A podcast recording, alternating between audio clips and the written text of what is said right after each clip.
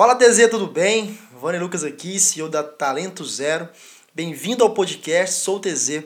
Aqui você encontra tudo sobre empreendedorismo e estratégia de negócios. Se o conteúdo fizer sentido para você e acreditar que essa mensagem precisa chegar nos quatro cantos desse país, tira um print aí, me marca no seu Instagram ou me envia um direct com sua opinião. Vou adorar conversar pessoalmente com você. Agora, bora pro conteúdo.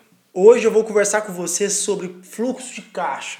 Mas o que sentido de fluxo de caixa? Eu vou te ensinar o básico e como você montar no Excel. Cara, esquece isso. Eu quero conversar com você aqui sobre negócios, sobre como montar uma estratégia de fluxo de caixa que de fato seja eficiente e você não se perca na sua gestão financeira.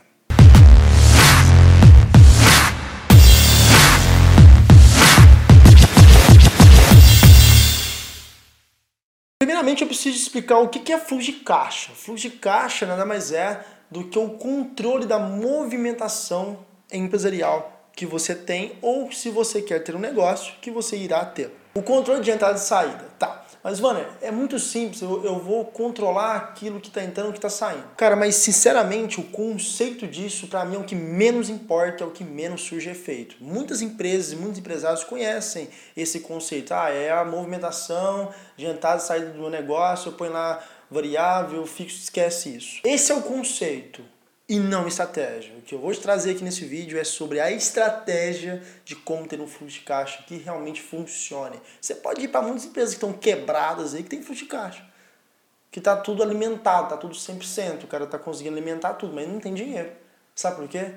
Porque o seu problema não está no seu fluxo de caixa, está no que você faz com o dinheiro que entra no fluxo de caixa ou que de fato deveria entrar.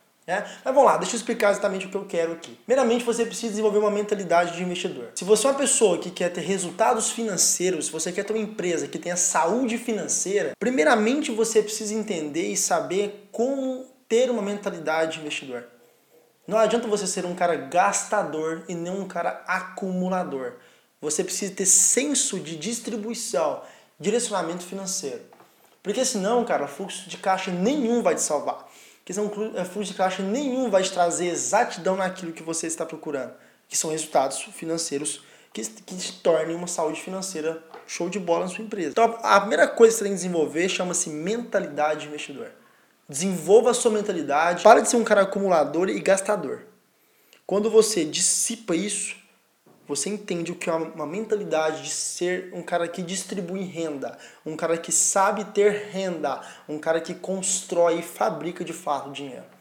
Não um cara que está somente consumindo grana, mas um cara que está fabricando grana. É isso que você precisa fazer.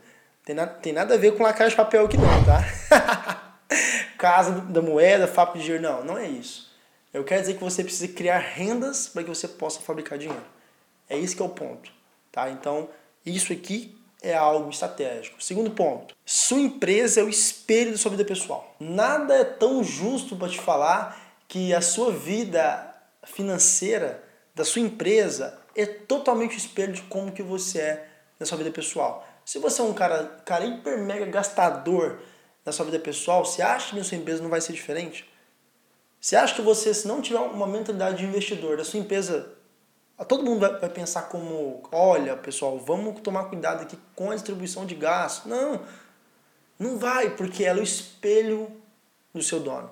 Ele é o espelho do seu diretor, ele é o espelho do seu presidente, do seu proprietário, do seu empresário, do seu empreendedor. Tome cuidado com as suas decisões pessoais. Elas vão refletir exatamente em como que a sua empresa será gerida. Terceiro ponto, muito importante, tenha um capital de emergência.